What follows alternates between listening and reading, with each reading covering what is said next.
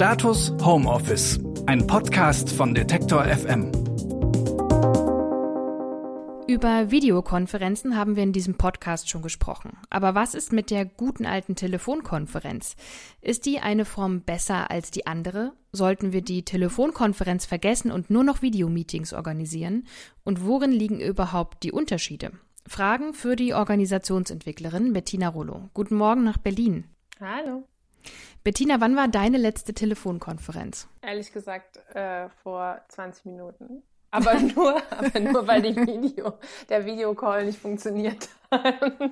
Also würdest du sagen, es ist immer noch eine adäquate Form oder glaubst du, die hat sich ähm, aufgrund der ganzen Videomöglichkeiten, die wir inzwischen haben, eigentlich überholt?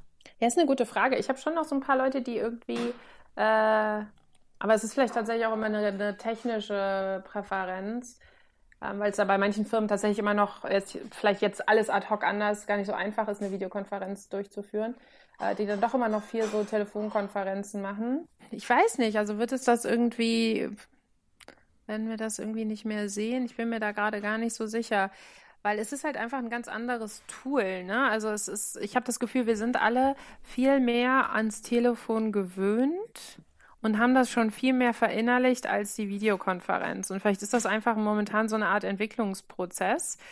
Ähm, und vielleicht werden wir eher feststellen, dass es manche Dinge gibt, die wir lieber in der Telefonkonferenz besprechen, weil uns dem in dem Raum, der sich da sozusagen zwischen uns dann kreiert, besser auskennen und dass es ein paar gibt, die, die wir aber dann in der Videokonferenz besprechen wollen, weil wir gerne sehen möchten, wie der andere darauf reagiert. Ja, und Klar, also bei dem einen sieht man sich, beim anderen hört man sich nur, das ist schon klar. Aber was würdest du sagen, sind so in der Funktionalität die größten Unterschiede zwischen einer Videokonferenz und einer Telefonkonferenz?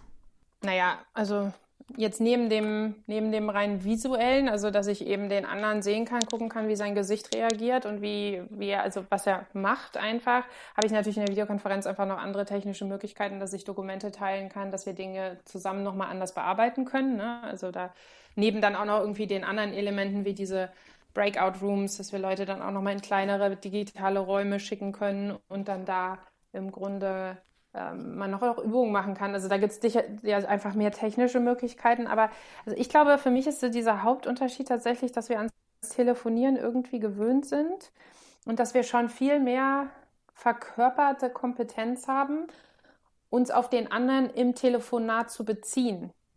Ich habe oft das Gefühl, dass Leute, wenn sie sich dann sehen, zwar ja irgendwie denken, und das hatten wir hier glaube ich, auch schon mal besprochen, ähm, ja, jetzt kann ich die Person ja sehen, dann habe ich so eine gewisse Nähe, aber irgendwie wir noch gar nicht so gelernt haben, ähm, so, also wirklich uns, uns aufeinander zu beziehen und auch zu begreifen, was gerade stattfinden kann, also welche Art von Verbindung, wenn wir uns sehen, als wenn nicht. Ja, wir hatten das ja hier mal besprochen, dass viele Leute so die Tendenz haben, ähm, dann sehr irgendwie zu denken, so jetzt muss alles genauso sein, als wär, äh, wie es wäre, wenn wir zusammen in einem Raum sitzen würden, weil, nur weil ich dich jetzt sehen kann.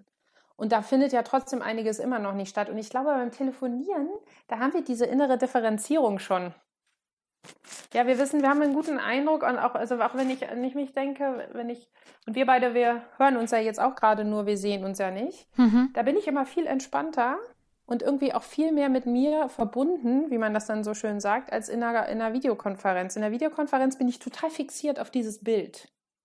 Und dann bin ich immer irgendwie so viel mehr mit diesem Bild und viel weniger mit meinem Körper. Und das finde ich eigentlich mal eine interessante Übung, sich so, also wenn unsere Zuhörer dazu Lust haben, mal zu checken, wie fühle ich mich denn selber körperlich und emotional und wie fühle ich mich mit dem anderen verbunden, wenn ich mit jemandem telefoniere und wie fühle ich mich eigentlich, wenn ich eine Videokonferenz mache.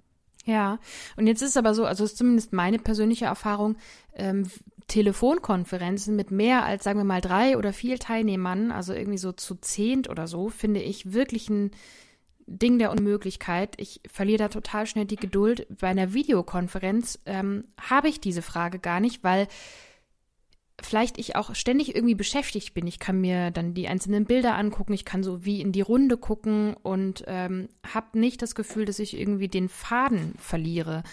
Würdest du sagen, ähm, man kann das anhand so einer Gruppengröße wirklich auch festmachen?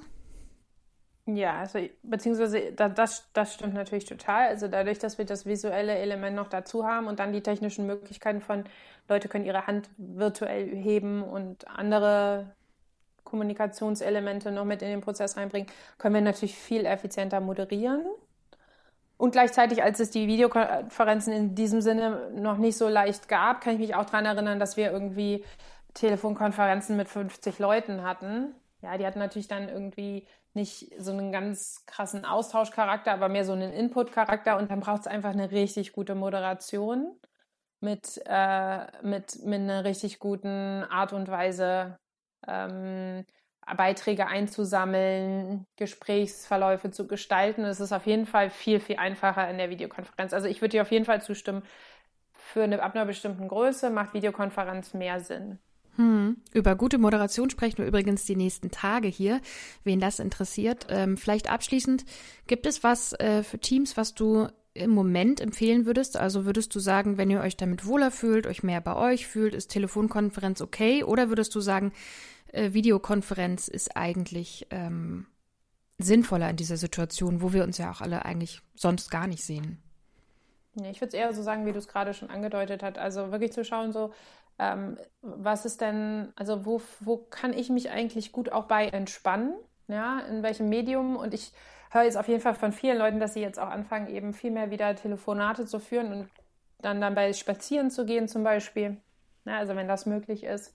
Also dass man das mit Bewegung zum Beispiel verknüpft.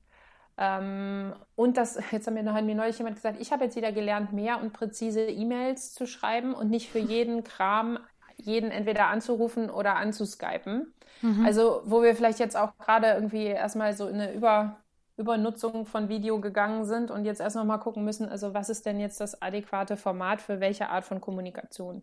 Mhm. Sehr gut. Und wer noch mehr zum Thema Videokonferenz wissen will, der kann auch gern mal in unsere bisherigen Folgen hören. Den Feed gibt's unter Status Doppelpunkt Homeoffice auf allen Podcast-Plattformen. Mein Name ist Marie-Sophie Schiller und ich sage Danke und Tschüss, Bettina. Ciao. Status Homeoffice, ein Podcast von Detektor FM.